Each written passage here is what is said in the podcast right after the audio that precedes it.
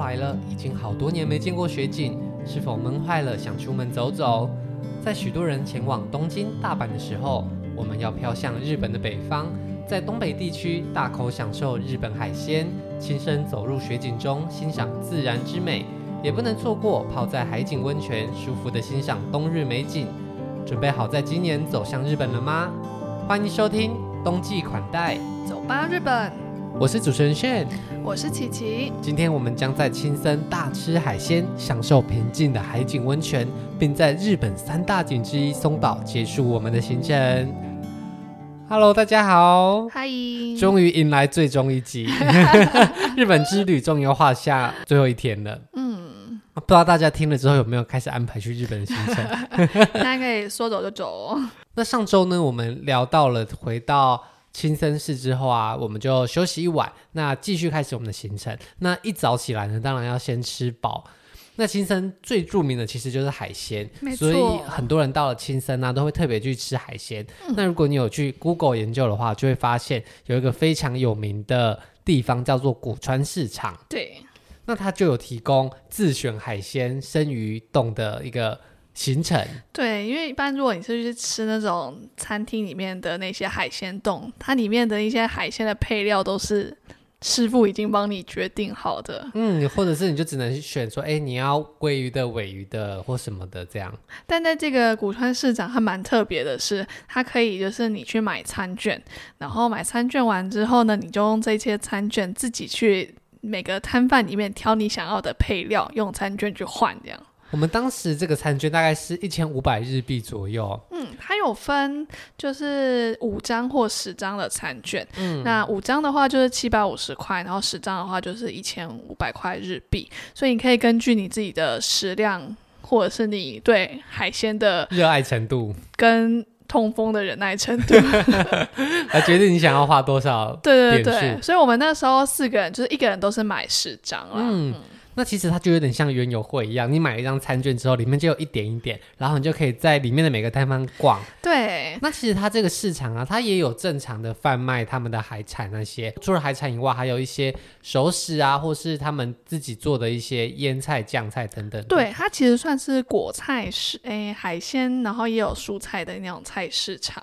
然后我们刚刚说到海鲜之外，它其实也有一些熟食，嗯，就是例如什么玉子烧啊，就那种就是。是小的很家常的日式的小菜都有。那他就会在有配合的店家门口写说，哎，他们有什么东西，然后有几点几点。比方说他们有干贝，他们就把很多干贝摆出来，嗯、然后写说，哦，这一区的干贝两点，这一区的干贝三点，然后你就可以像是第一次参加园游会的人，就盘算你的十点要怎么用。对对对对，像我们的干贝啊、虾子啊，都有分大小、分等级嘛，所以你也可以根据你的预算，然后来决定说，嗯，我想要就是甜虾，还是要大只的牡丹虾，对，红虾，对。特级红虾之类的，嗯、对，然后干贝要小颗的还是大颗的，或者是有什么特别的海鲜都可以。那其实它的白饭也是需要用点数去换的哦。对，就是你就拿一张餐券可以换一碗白饭。对，然后听说有些店呢、啊，它会给你最比较好的米，然后它的点数也会比较多，所以你其实真的可以搭配出你自己在意的组合。没错，甚至你不放海鲜也可以。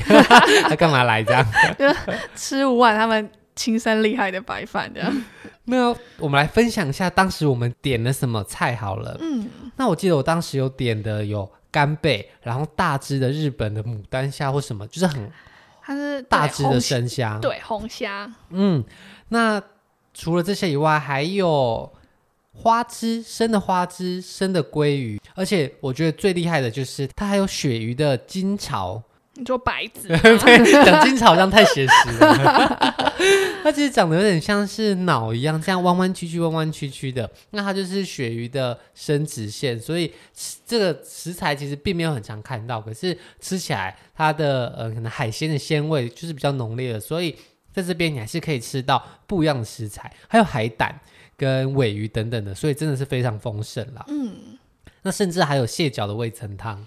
所以你吃完饭之后，你也可以搭配喝碗汤这样。对，然后你就是在这些市场逛一逛，它大概一一个一楼里面大概就有是三十几摊左右的摊位，嗯、然后有一些摊位可能卖的东西大同小异，所以你其实可以逛完一轮之后再来决定你想要在哪几摊买这样子。然后当你把你的碗拿去给他的时候，他就会把那些材料移在你的放在你的饭上面，对，放在白饭上，对，然后默默的它就会变成一个很丰盛海鲜冻，就是很有仪式感。对，然后他们都会想，就是稍微。做一点点小小的摆盘，就是他不会只是把它就是就是丢到你的白饭上，对，所以它最后装满的时候，让你看起来还是会像是从餐厅里拿出来的样子。嗯，那你选完之后呢，就可以在一楼，他们也会提供个比较小的用餐区，大家可以就坐在里面把你的海鲜冻吃完。他在一楼跟二楼都有用餐的桌位，然后我们那时候是在一楼的用餐区，然后它就是一个小的，有点像小包厢，有透明的隔。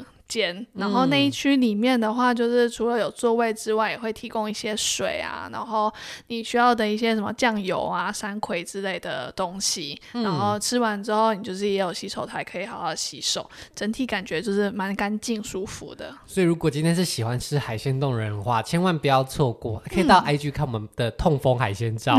嗯、虽然说在日本很常吃到海鲜，可是有这种 DIY 的感觉，其实真的是蛮特别、蛮有趣的。嗯，我觉得蛮推荐的。对，那离开了古川市场的痛风早餐之后呢，其实到青森啊，很多人一定会去的，或者有听过，就是睡魔祭这个祭典。对，睡魔祭就是在八月的时候，他们蛮有名的一个就是夏季的祭典的活动。嗯、可是因为就是每年八月的时候，那里可能就会充满了观光人潮，或者是大家可能就是出国的时间没有办法搭配上，就是这个热闹的祭典。嗯所以你其实不见得能够身临其境睡魔机这件事情，嗯、但是亲身的观光局呢也非常的聪明，他们就建造了一个小的观光景点来跟大家介绍睡魔机这件事情，然后也会试图营造重现当时的氛围。嗯，那睡魔记据说啊，它本来好像也是跟中国的七夕之类的季节有相关，就那时候大家可能就放水灯啊，放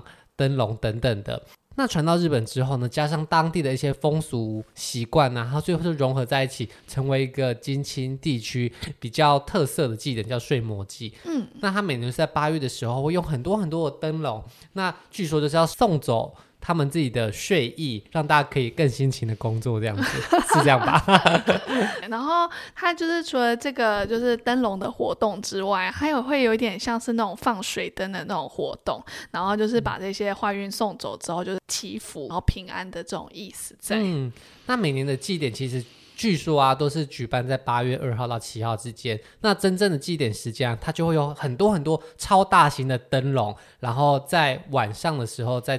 青森的路上游行，那旁边就会有很多参与纪念人在旁边跳舞啊，然后。吆喝等等的，嗯、那其实游客据说也是可以换上他们的服装一起参加，对，所以就是爆多人，因为当地人会去，游客也会去，对，一个超级无敌热闹的一个祭典这样子，这就很像是日本版本的迪士尼吧？对，就是 迪士尼游行，或者是电子花车的感觉。对，但唯一不一样的是，我觉得他们花灯真的是，就是迪士尼的都是那种比较漂亮的、啊、公主啊，或者是他们的一些童话故事，然后也。跟台湾的这种就是元宵的那种花灯不太一样，嗯、就是我们这边的花灯也都是那种，就是说生肖啊，或者是一些这种就是比较稍微走漂亮风格的一些主题的。嗯、但他们那个睡魔就真的是有时候会面目做的非常的嗯狰狞吗？就是会有一些威严，对，有一些蛮凶的表情，对，然后整个的。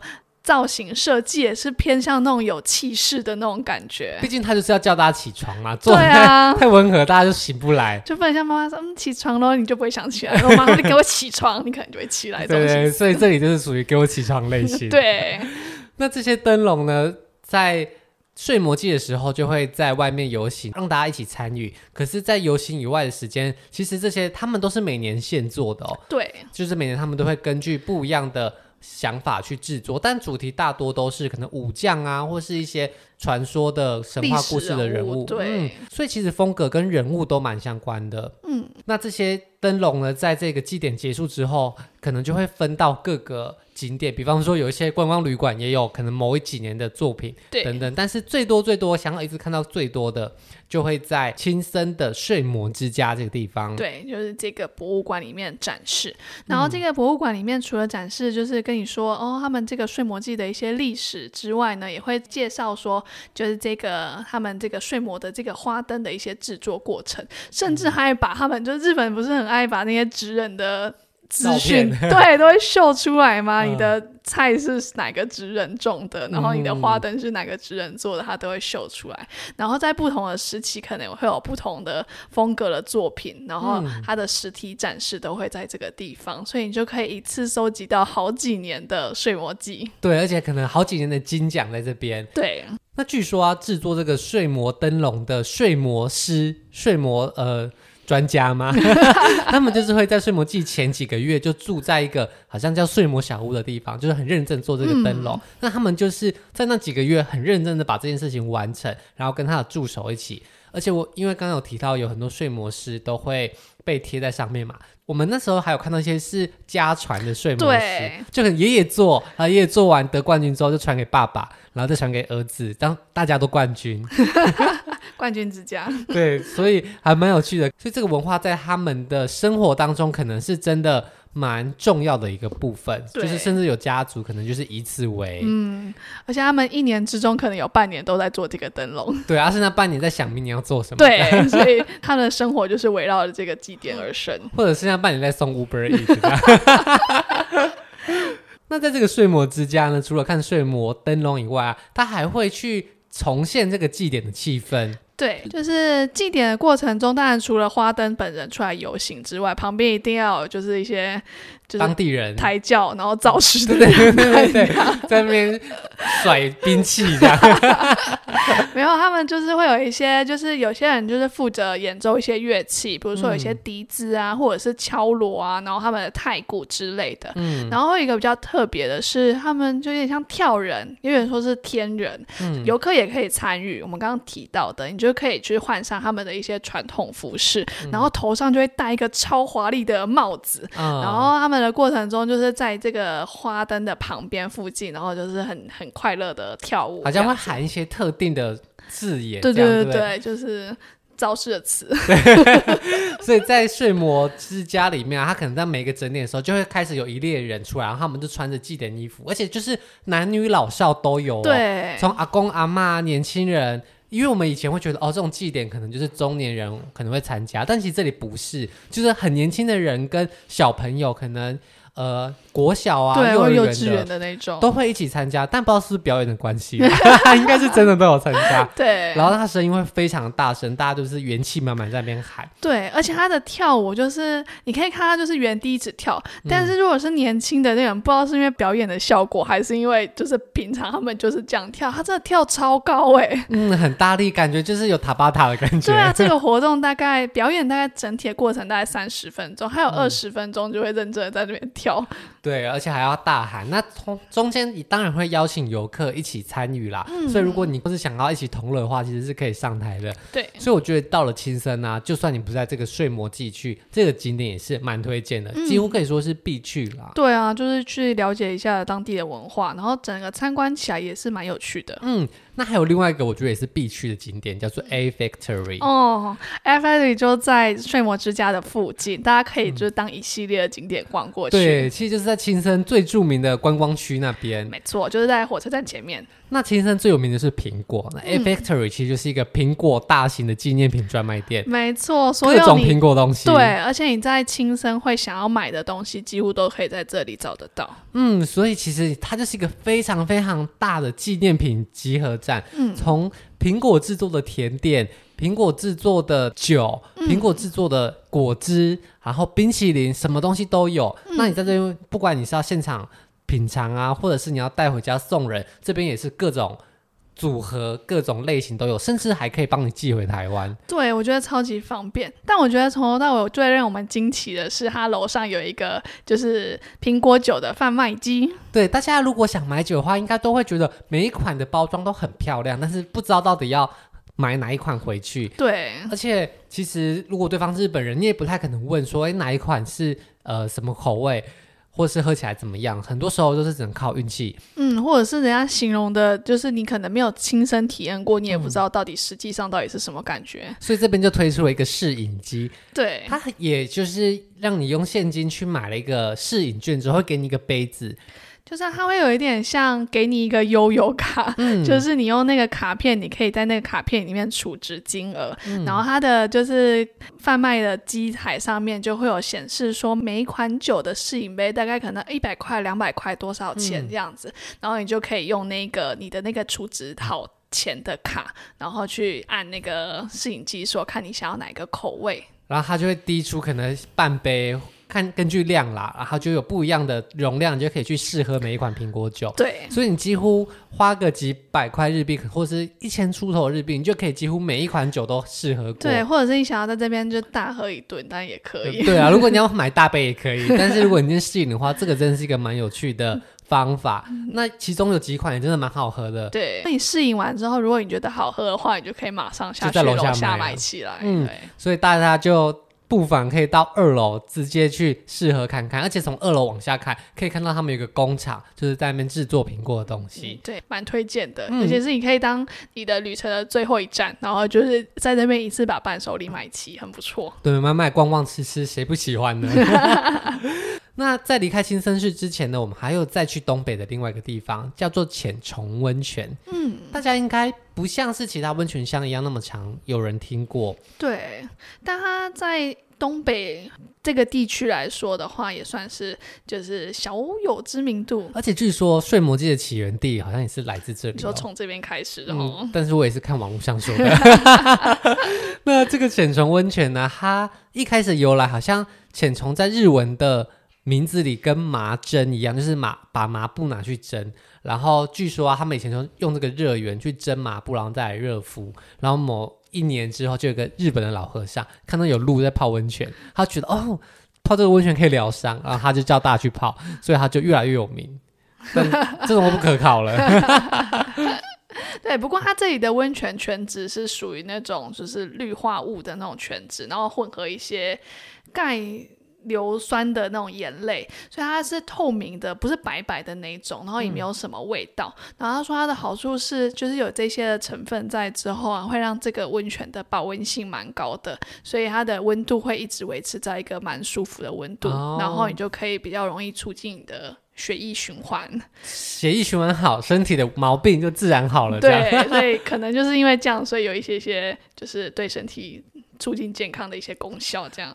那浅城温泉的位置呢？其实又在东北更北边的一点地区，它其实就在陆澳湾的下面一点点，嗯、距离青森大概车程三十分钟左右的电车、火车的车程这样子。所以其实大家如果没有自驾的话，你还是可以借由大众运输，就是铁路到这个小城镇。嗯、那其实这附近也没有很大，所以如果你是到火车站啊，有些旅馆也都有接驳车，甚至自己走也可以。对，对于到亲身旅行人来说，拨一天时间来这边休息还不错。因为最著名的就是是靠路奥湾这个海湾，所以你其实，在很多的温泉饭店是可以直接看到海的。能够看到海的温泉，又更是那种风味又更不一样。嗯，那而且它这个海啊，不是只有一片海而已哦，它在。海湾的中间还有一个很可爱的小岛，它就是一点有点三角形，像御饭团一样。对对对，比较比较高，没有那么高的御饭团。对对对，所以我们当时在选择住饭店的时候啊，其实有几间特别有名的。那我们住的叫做海善阁，嗯，那它的每一间房间就是都是面海，而且你都可以从房间里面的窗户看到海跟那一颗御饭团在海上，所以你就可以很悠闲的在那边好好的休息。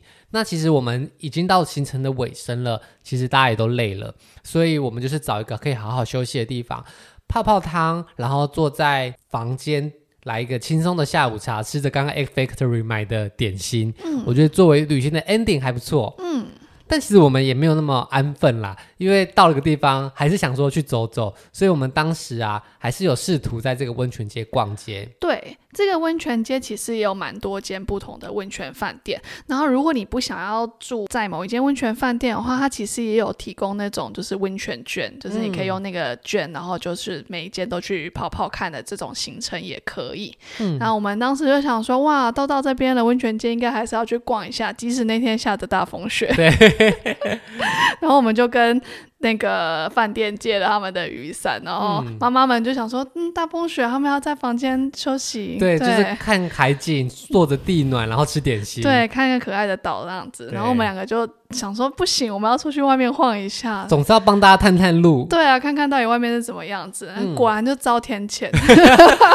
就是因为冬季其实据说是他们的淡季哦，大家都会想说泡温泉好像要冬天去，但其实他们夏天反而比较热闹，因为夏天呢，他们就可以在海边玩水，然后甚至滑 SUP 啊，然后在那个汤之岛附近游玩。嗯、那冬天因为会下风雪，又是东北地地区比较寒冷，所以这时候反而游客不多。那我们那时候去温泉街，其实很多都没有开。对，然后还要被风雪袭击。对，最后我们甚至。走到后面，连雨伞都撑不住，整个被大风雪刮坏。对，我想那些饭店人员在我们要借伞出去的时候，他们应该想说：“你们这外地人，你们在搞什么东西？” 对，但是不好意思制止我们。对，然后我们回去的时候，果然就说：“嗯，抱歉，我们把伞弄坏了。”他们就想说：“哼，硬不怕死出去，还要弄坏我们的伞。”这样。对，所以大家可以到时候如果去的话，看看天气的状况怎么样。因为我们隔天就是等风雪转停，然后隔天天气还不错。出去外面散步的时候，其实反而就会比较好一些。对，因为前一天是下了大风雪，所以隔天一早起床的时候有点小积雪了。嗯，那在日本的郊区啊，其实早上其实都很安静，也没什么行人啊，我们就可以有一点走回车站的时候有一个小散步的感觉。对，然后你就可以看到外面那个汤之岛，然后上面就是铺了一个白白的新雪，蛮可爱的。嗯、然后路上的陆地上啊，或者是你可以看到的招牌，房子上面也都铺了一层白雪在上面，嗯，就是别有风味。作为游客来说，这样走走路散散步还蛮好玩的。对。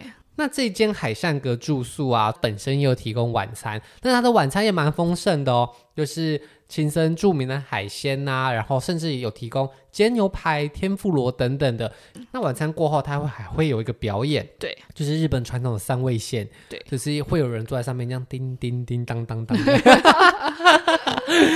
对，就会去欣赏一个传统的文化，我觉得还蛮有趣的。对啊，因为晚上其实也不知道干嘛啊，大家最后就可以回饭店聊天休息。嗯、那我们的行程就在这边迈向了最后的尾声。那经过了很好的休息之后呢，隔天我们就回到了车站。那接着就要一路回到东京了。那再从浅虫温泉一路回到。东京之间呢，其实横跨了非常大的距离。嗯，那中间我们还停留了一站，叫做松岛。嗯，日本三大景之一。那松岛这个岛，它其实不是一个岛哦。对，它其实是一个有点像海湾，松岛湾。嗯，然后这一区原本是丘陵地，然后有一些高低起伏，但是因为一些地壳的变动之后，它就沉没了，山就沉下去了。对，所以你现在就可以看到一些小山顶露出海平面之外，然后就会在这个海湾里地区，然后形成的就是在海湾里面有很多很多很多一颗一颗大大小小的小岛这样子。嗯。所以它在这个松岛湾附近呢，最有名的行程其实就是坐的游览船，带大家看一下这个每座小岛不一样的风景。嗯，那因为刚刚提到它其实就是松岛，所以其实这些岛上面有蛮多松树的。嗯，而且因为这个地区其实历史蛮悠久的，嗯，所以它上面除了一些就是树木，然后看一些风景之外呢，也有一些寺庙在上面，大家可以过去参拜。那在这个松岛地区啊，如果你没有坐船的话，你用步行的方式还是可以登上其中几座岛。嗯，哦，那其中第一座叫做熊岛。对，那熊岛上面好像也是有一些遗迹。对。然后他们中间连的一些桥啊，都会是红色的。然后配合我们那一天去的时候，天气很好，所以就是蓝天绿地红桥，你整个视觉感觉非常的丰富。那连接松岛这座桥好像叫渡月桥，就是据说走上去可以斩断孽缘。但是我们走上这个岛啊，其实也是就是当成散步。那岛上可能因为高低起伏很多啊，或是路线比较多样，所以。并不会觉得很拥挤的感觉，对，而且因为看出去的风景就是真的可以看到大大小小的岛屿，然后你看到小小的岛屿上面长了一两棵松树，整个画面看起来就是蛮可爱的。所以我觉得资深网美的话，应该可以在岛上找到非常非常多适合拍照的角度，因为你可能这边看出去就是松树，然后旁边就是海，然后在更远方是小岛。可是当你再绕上去之后，你从这个松树的顶端往旁边看，就是不一样的风景。嗯、所以等于每转一个弯啊，每换一条小路，你都可以看到松岛那种千变万化、不同角度、不同的美。我觉得，即便都是类似的景观，嗯、但是稍微做不一样的排列组合，就会呈现很有趣的变化。对，难怪八个幺先生这么称赞他。旅行 vlog 始祖。对。那除了刚刚提到的熊岛以外，它还有另外一个岛叫做福浦岛。嗯。那中间那座桥啊，叫福浦桥。对。我们当时去的时候，它好像还叫什么台日友好之桥。据说好像就是因为东北之前地震关系嘛。那可能台湾跟东北在此结下了一个缘分，所以到时候很多地方其实你都可以看到，呃，跟台湾相关的文宣。那不知道现在还在不在？对，然后这个福浦桥整个距离蛮长的，嗯，然后不知道是因为距离蛮长的关系，所以它其实是要付钱的。对，而且它也是有开放时间哦，所以如果你太晚回来的话，说不定。你就应该也是不会被困在岛上了，但它就是在它营业时间过去。那这座桥也非常的好拍照，因为它也是维护得很好，所以它就是一个很鲜红的笔直的桥梁。嗯，然后经过这个福浦桥，你到福浦岛上之后呢，它就是除了一些我们刚刚提到一些松树之外啊，可能这个岛稍微比较大一点，所以它也有一些。类似沙滩、浅滩的地方，你也可以走下去，可以跟海稍微再更靠近一点点，就是可以跟熊岛有一个不太一样的景观。熊岛就会比较从高处往海平面上面眺望的感觉，那福浦岛的话，你可能就可以跟海有更近距离的接触。就是你愿意的话，你甚至是可以走到海边的。对对，但是冬天应该大多人都不愿意。对，所以如果今天到了。松岛地区的话，有时间不妨可以上去这些岛看一下。嗯、但除了这两座岛以外，松岛地区也是蛮多可以逛的地方。像你离开车站之后啊，它沿路就有商店街，其实就会卖很多点心啊、日式的东西，不然日式的伴手礼，或是日式风情的一些手工艺品、纪念品。嗯、那我们中间还在一间路边摊买了炸牡蛎，因为松岛的牡蛎好像也非常的有名。对。然后我们本来只是想说，哎，天气冷冷的，然后这里牡蛎又有，名，所以我们吃一个炸牡蛎来试试看，是不是吃了真的惊为天人呢？超级好吃，但是要等好久好久。对，所以大家如果去的话，你有喜欢吃，你就直接点多一点。对，我觉得可以 考虑点多，因为我们本来有想要再多买，但是真的是等太久了，我们不想等，没有办法等到两轮。对，所以我觉得大家如果看到路边有炸牡蛎的话，推荐可以买。那它其实是沿着松岛的海岸，就会有一间好像排了很多人的小吃店，对，它大概在就是我们要进到五大堂的入口附近，嗯，所以大家如果要往五大堂走的话，路上有看到在排队的炸牡蛎店，应该就是它了。对，那刚刚还有提到五大堂，就是松岛地区啊，也有一些寺庙。是可以让大家参观的。嗯，那其中五大堂就是靠海岸附近，也是有点类似一个小小的半岛嘛？那也是有一座桥。从松岛海岸边到到五大堂的话，大概会经过两三座桥。但我觉得这个桥跟前面的福浦桥跟渡月桥比较不一样的是，它这边的是那种透桥，就是它的。